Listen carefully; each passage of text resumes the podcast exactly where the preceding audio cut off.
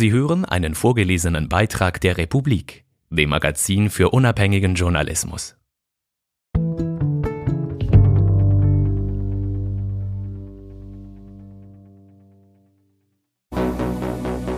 Wem Caroline H. von ihren Mordträumen erzählte, wie die Polizei sie überführte und warum man an den Geständnissen der jungen Frau hätte zweifeln können. Die gefährlichste Frau der Schweiz Folge 4 von Carlos Hahnemann, gelesen von Patrick Fenitz. Fantasie und Wirklichkeit.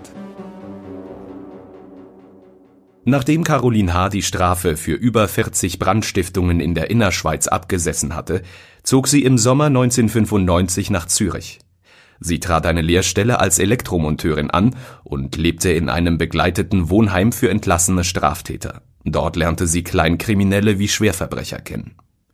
Sie war 22 Jahre alt, eine drahtige und zutiefst unsichere Person.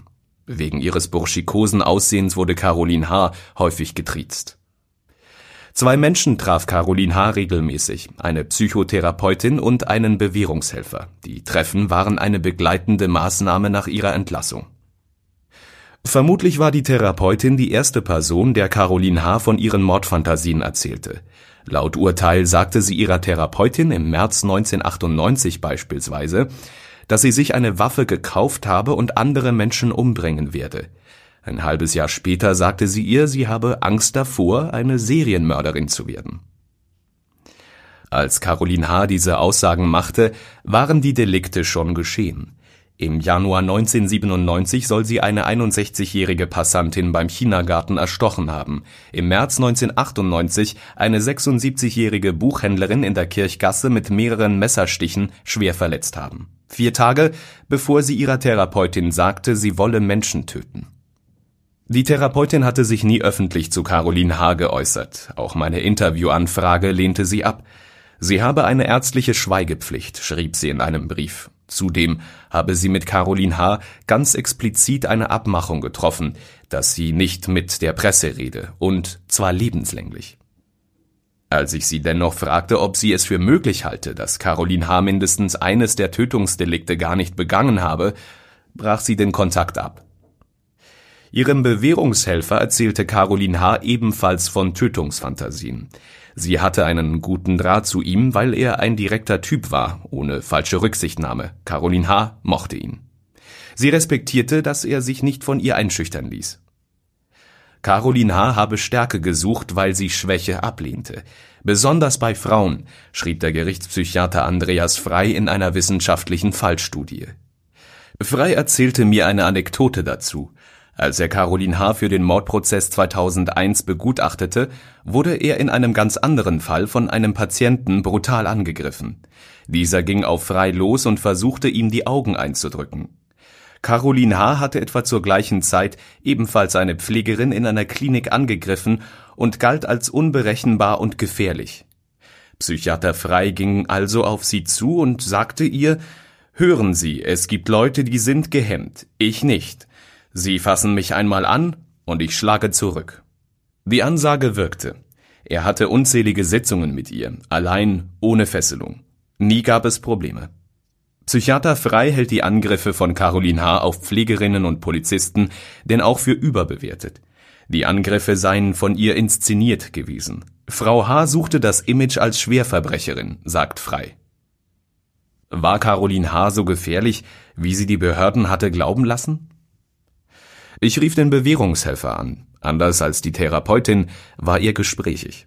Er schien sich ebenfalls eine Zeit lang mit der Frage beschäftigt zu haben, ob Caroline H. wirklich das brutale Monster sein konnte, als das sie beschrieben wurde. Ich traf den Bewährungshelfer zum Interview, auf Band. Der Mann hatte Caroline H. zwischen 1996 und 1998 eng begleitet. Er traf sie einmal im Monat. Im Interview beschrieb er eine ganz andere Caroline H., als sie mir bisher geschildert worden war. Kein Monster, vielmehr ein armer Teufel, der mit der Welt nicht zurechtkam. Doch als es um die Veröffentlichung seines Interviews ging, zog er, wie schon der ehemalige Verteidiger Franz Ott, plötzlich alle Aussagen zurück. Er bat mich gar, die Tonbandaufnahmen zu löschen. Zu ihrer Information schrieb er mir in einer E-Mail mit Kleinbuchstaben. Mein Rückzug liegt weder an Ihnen noch am Medium Republik. Ich habe beides als professionell erfahren. Vielmehr habe ich feststellen können, dass mein O-Ton für viele Ohren zu sehr nach einem Spaghetti-Western à la Sergio Leone klingt und daher missverstanden werden kann. Und dies wird weder den Opfern, CH, noch den weiteren involvierten Personen und Parteien gerecht. Insbesondere weisen meine Aussagen keinen Mehrwert auf, beziehungsweise enthalten keine neuen Erkenntnisse betreffend besagtem Kriminalfall.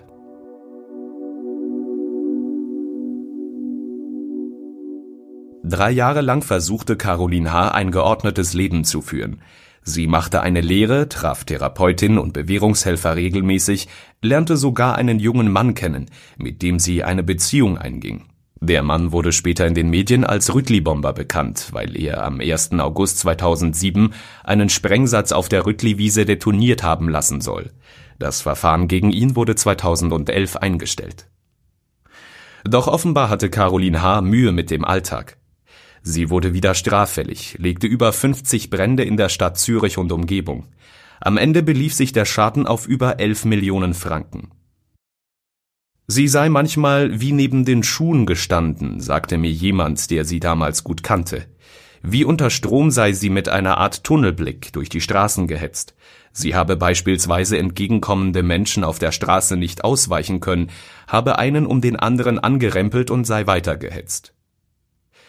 Neben den Schuhen sei sie auch im Frühling 1998 gestanden, als sie sich wegen sadistischer Träume freiwillig in eine psychiatrische Klinik begab aus Angst, die Phantasien würden Wirklichkeit. In der Klinik erzählte sie nicht nur von ihren Träumen, sondern auch von neuen Bränden, die sie gelegt hatte. Sie blieb nicht lange in der Klinik. Nach wenigen Tagen brach sie aus, lieferte sich wieder ein und wurde dann ins Gefängnis gebracht. Sie hatte in der Klinik einen Sicherheitsbeamten angegriffen. Und dann, Caroline H. befand sich seit mehreren Monaten in Untersuchungshaft, erzählte sie der Polizei plötzlich von mörderischen Träumen.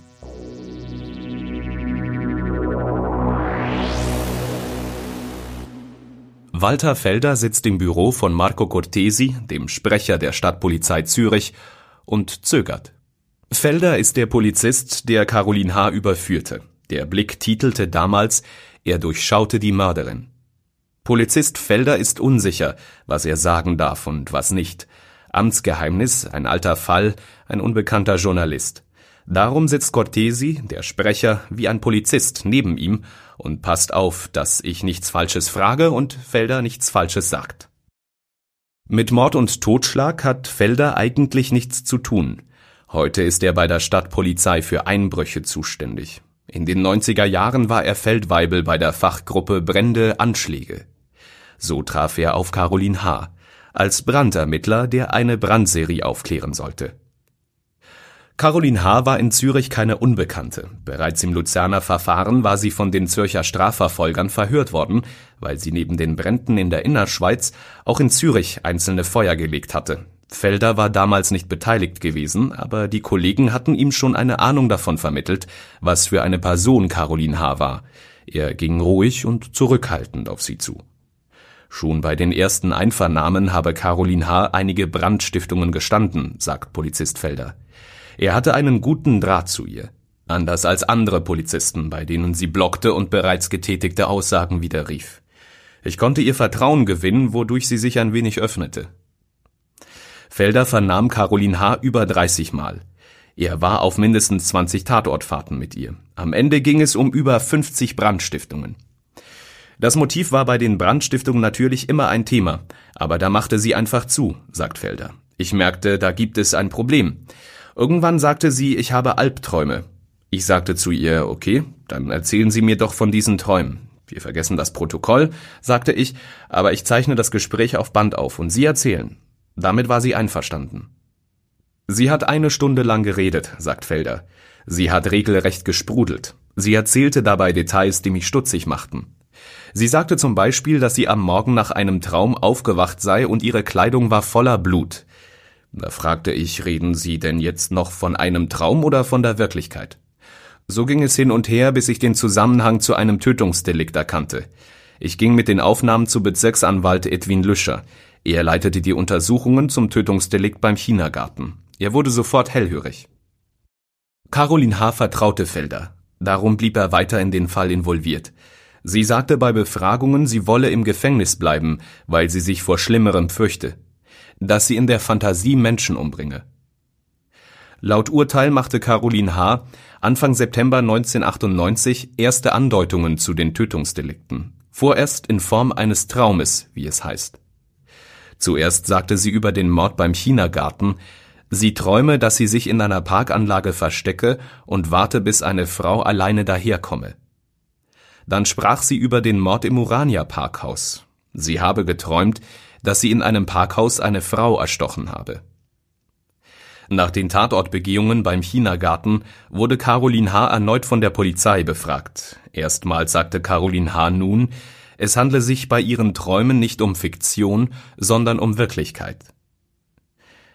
Demnach kann ich Ihre Aussage als ein Geständnis werten? fragte der Ermittler laut Urteil. Ja.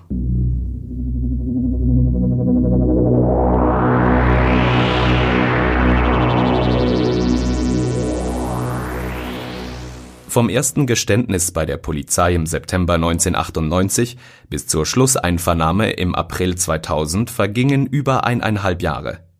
Den Mordversuch an einer Buchhändlerin in der Kirchgasse gestand Caroline H. erst im Sommer 1999, kurz bevor Staatsanwaltschaft und Polizei vor die Medien traten und über die Morde beim Chinagarten und im Urania Parkhaus aufklärten. Am Tag nach der Pressekonferenz stritt Caroline H. den Mordversuch an der Buchhändlerin wieder ab. Ich habe mich zwar dort aufgehalten und hatte auch eine Auseinandersetzung mit dieser Frau, sagte Caroline H. laut Urteil, aber ich habe sie nicht getötet. Ich frage Felder, ob er so einem Aussageverhalten oft begegnet sei. Es gibt die, die sagen sofort alles, und dann gibt es die, die nur Stück für Stück rausrücken. Frau H. blockte immer, wenn es um andere beteiligte Personen ging. Da sagte sie nichts. Sie würde nie jemanden verpfeifen. Ihr ging es um sie selber. Sie wusste, was sie getan hatte. Mehrmals sagte sie, mich darf man nicht mehr rauslassen. Hatten Sie je Zweifel an den Aussagen? Ja, die hatte ich immer wieder. Darum wollte ich auch Details hören, die sie nicht aus der Presse haben konnte. Ich hatte diesen Gedanken im Hinterkopf. Will sich die nur wichtig machen? Sich als Märtyrerin präsentieren? Darum war es ganz entscheidend, dass man ein Detail hörte, das nur der Täter kennen konnte. Hatte sie dieses Täterwissen? Ja. Zum Beispiel? Bei den Bränden führte sie mich an Tatorte und zeigte mir, wie sie vorgegangen war. Und bei den Tötungsdelikten waren das die Tatwaffen. Wie sehen die aus? Passt das zum Spurenbild? Es gab Übereinstimmungen. Für Felder war der Fall von Caroline H. der größte und aufreibendste seiner Karriere. Ich ging abends nicht immer gut aus dem Büro, sagt der Polizist. Normalerweise vergesse ich die Arbeit, wenn ich nach Hause gehe. Aber damals war das anders. In Gedanken war ich immer beim Fall. Aufgehört habe das erst, als das Urteil des Richters fiel. Schuldig. Da habe ich den Deckel drauf gemacht. Erledigt.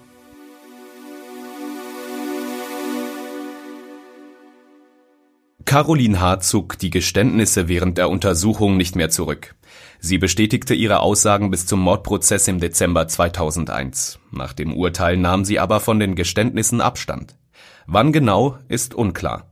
Offiziell dokumentiert ist, dass sie die Tötungsdelikte ab 2004 in der Psychotherapie bestritten hat. Im Urteil vom Obergericht Zürich heißt es, der psychiatrische Gutachter sehe keinen Grund an den Aussagen der Angeklagten zu zweifeln. Gewisse Unschärfen in den Geständnissen seien auf den Verdrängungsprozess der Angeklagten zurückzuführen. Der Psychiater Andreas Frei hat Caroline H. für den Mordprozess 2001 begutachtet. Über 30 Mal hat er sie zum Gespräch getroffen und ein 72-seitiges Gutachten verfasst. Später veröffentlichte er seine Erkenntnisse in einer Fachzeitschrift unter dem Titel Female Serial Killing. Er beurteilte ihren Fall als einzigartig in der wissenschaftlichen Literatur.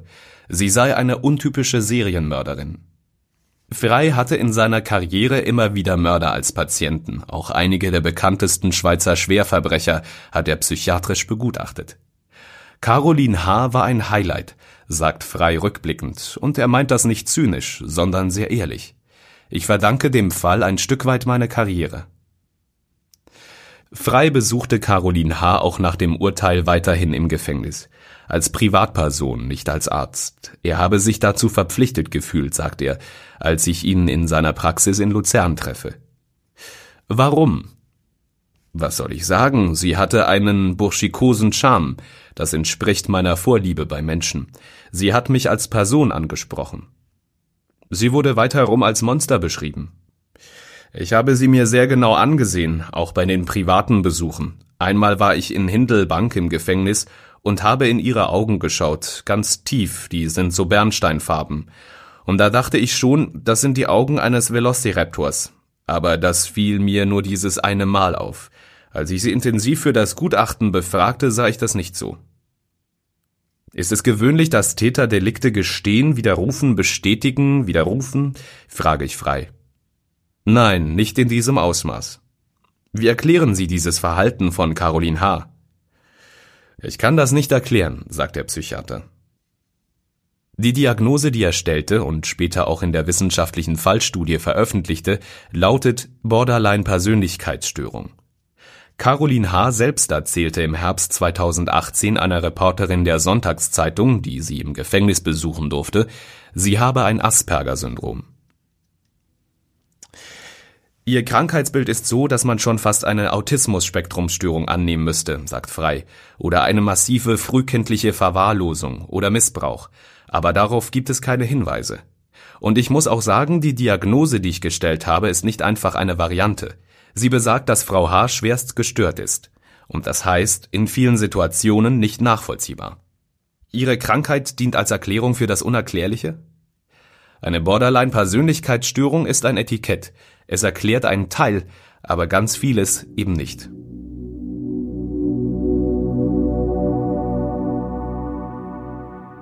Im Jahr 1989 wurde in einer US-amerikanischen Kleinstadt im Bundesstaat Nebraska eine 68-jährige Frau vergewaltigt und getötet. Drei Männer und drei Frauen gestanden, die Frau gemeinsam ermordet zu haben. Eine der geständigen Frauen kann auch Jahrzehnte nach der Tat in ihren Fingern spüren, wie sie damals das Kissen in der Hand hielt und die Frau erstickte. 20 Jahre lang glaubte sie, sie sei die Mörderin. Dann bewies eine nachträgliche DNA-Untersuchung ihre Unschuld. Heute ist sie eine freie Frau. In der Kriminologie weiß man, dass Geständnisse eine häufige Fehlerquelle sind. Es gibt Fälle, bei denen Beschuldigte ein falsches Geständnis ablegen und derart internalisieren, dass sie irgendwann glauben, sie hätten die Tat wirklich begangen. Das Phänomen falscher Geständnisse kann viele Ursachen haben. Suggestive Befragungen, polizeilicher Zwang, die Aussicht auf eine mildere Strafe. Nicht zuletzt liegen die Gründe aber in der Persönlichkeitsstruktur der Beschuldigten. Besonders junge, alte und labile Personen sind für falsche Geständnisse anfällig, Personen mit einem höheren Maß an Persönlichkeitsstörungen und Personen mit Dissozialität neigen eher dazu. Im kriminalistischen Fachbuch Wahre und falsche Geständnisse in Vernehmungen, das von der Deutschen Gesellschaft für Kriminalistik ausgezeichnet wurde, heißt es Personen mit einer psychischen Erkrankung weisen oft Störungen der Realitätskontrolle auf Geständige können auch aufgrund eines Irrtums der Überzeugung sein, Täter der eingeräumten Straftat zu sein. Caroline H. war ohne Zweifel psychisch krank. Sie suchte Bestätigung, wollte eine Schwerverbrecherin sein. Als Brandstifterin schnitt sie Zeitungsartikel über ihre Taten aus und sammelte sie. Sie gab sogar Brände zu, die sie nicht gelegt hatte das Obergericht Luzern hatte 1994 festgehalten, dass ihre Persönlichkeitsstruktur für eine Falschaussage geradezu prädestiniert sei. Die Geständnisse von Caroline H. waren das einzige Beweismittel, das sie als Täterin in allen drei Fällen auswies: im Urania Parkhaus, beim Chinagarten sowie beim Angriff auf eine Buchhändlerin in der Kirchgasse. Im Urteil heißt es jeweils, die Anklage basiere auf dem Geständnis der Angeklagten die Täterschaft könne ausschließlich aufgrund ihrer eigenen Aussagen zugeordnet werden. Es fehlten in spurenkundlicher und erkennungsdienstlicher Hinsicht rechtsgenügende Nachweise für die Täterschaft. Allerdings waren die Aussagen von Caroline H. nicht immer eindeutig. In der Schlusseinvernahme zum Parkhausmord im Mai 1999 sagte sie, sie sei zum Tatzeitpunkt nicht ganz da gewesen Deshalb wisse sie nicht, ob das Opfer seine Handtasche in der Hand oder über der Schulter getragen habe. Sie könne sich zum jetzigen Zeitpunkt nicht an den genauen Tathergang erinnern. Zum Mord beim Chinagarten konnte sie nicht mehr genau sagen, wohin sie nach der Tat ging, oder die versuchte Tötung der Buchhändlerin in der Kirchgasse, sie gestand, widerrief, widerrief den Widerruf. Das Gericht erkannte im Urteil von 2001 zwar Widersprüche in Nebenpunkten und im Handlungsablauf, führte diese aber auf die seit den Taten vergangene Zeit und auf Verdrängungsprozesse zurück.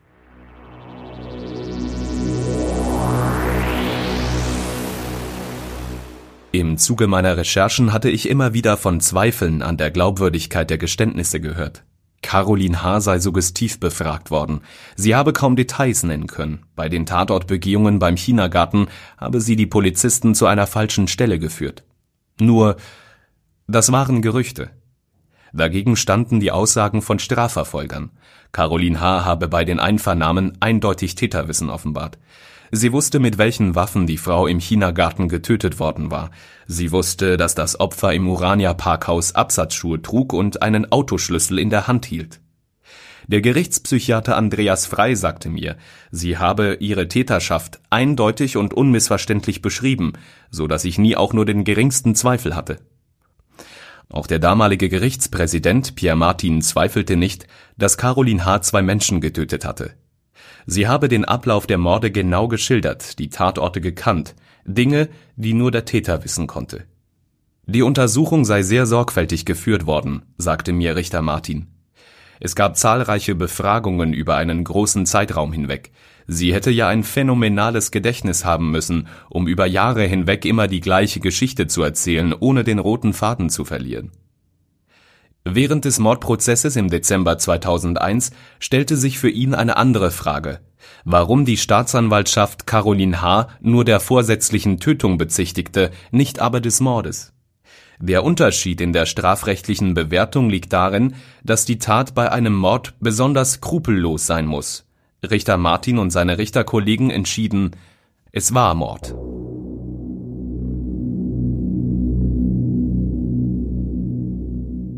Während der Recherchen wurde mir ein Brief zugespielt. Es war die Kopie eines Schreibens, das eine anonyme Absenderin an Franz Ott verschickt hatte, den damaligen Verteidiger von Caroline H. Der Brief war undatiert, muss aber aufgrund des Inhalts nach der Verurteilung von Caroline H. geschrieben worden sein. Der anonymen Verfasserin, so heißt es darin, sei zu Ohren gekommen, dass das Verfahren wegen neuer Beweismittel einer Revision unterzogen werden sollte ich wende mich als ehemalige Mitarbeiterin der Justiz an Sie, um Ihnen einen Hinweis zu geben, heißt es in dem Schreiben voller Tippfehler. In der Justiz und Polizei herrscht zum Teil ein Unbehagen bei der Anklage gegen die Frau. Es wurde zum Teil gemunkelt, das Geständnis sei erzwungen worden. Ich kann dies nicht näher beurteilen. Ich möchte nur bezüglich dem Mord im Chinagarten einen Hinweis geben betreffend mögliche alternative Täterschaft es folgte eine Beschreibung von Umständen, die mir vertraut vorkamen. Es ging um einen zurückgewiesenen, gewalttätigen Liebhaber, dessen Ex-Freundin in der Nähe des Chinagartens gewohnt hatte. Der Brief nannte, gemäß Akten, Namen, Geburtsdatum und Adresse des Mannes. Zitat In der BA Bezirksanwaltschaft wurde er als Verdächtiger gehandelt, da seine Gewaltausbrüche in jenen Tagen und Drohungen bekannt waren. Zitat Ende der Brief erzählte dieselbe Geschichte wie Hugentobler. Offensichtlich hatten hier zwei Personen denselben Verdacht, dass der wahre Mörder vom Chinagarten frei herumlaufe. Es gab aber einen entscheidenden Unterschied. Hugentobler sprach immer nur vom Handwerker X und wollte dessen Namen auf keinen Fall verraten. Im Brief war das anders. Da war nicht nur die Rede von einem anonymen zurückgewiesenen gewalttätigen Liebhaber. Der Brief nannte einen Namen.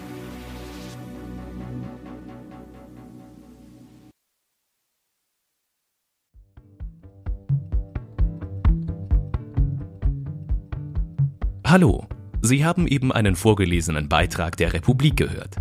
Unser Magazin ist komplett werbefrei und wir werden von unseren Leserinnen und Lesern finanziert. Noch viel mehr Hintergründe, Analysen und Reportagen finden Sie jeden Tag zum Lesen und zum Hören in der Republik App oder unter republik.ch.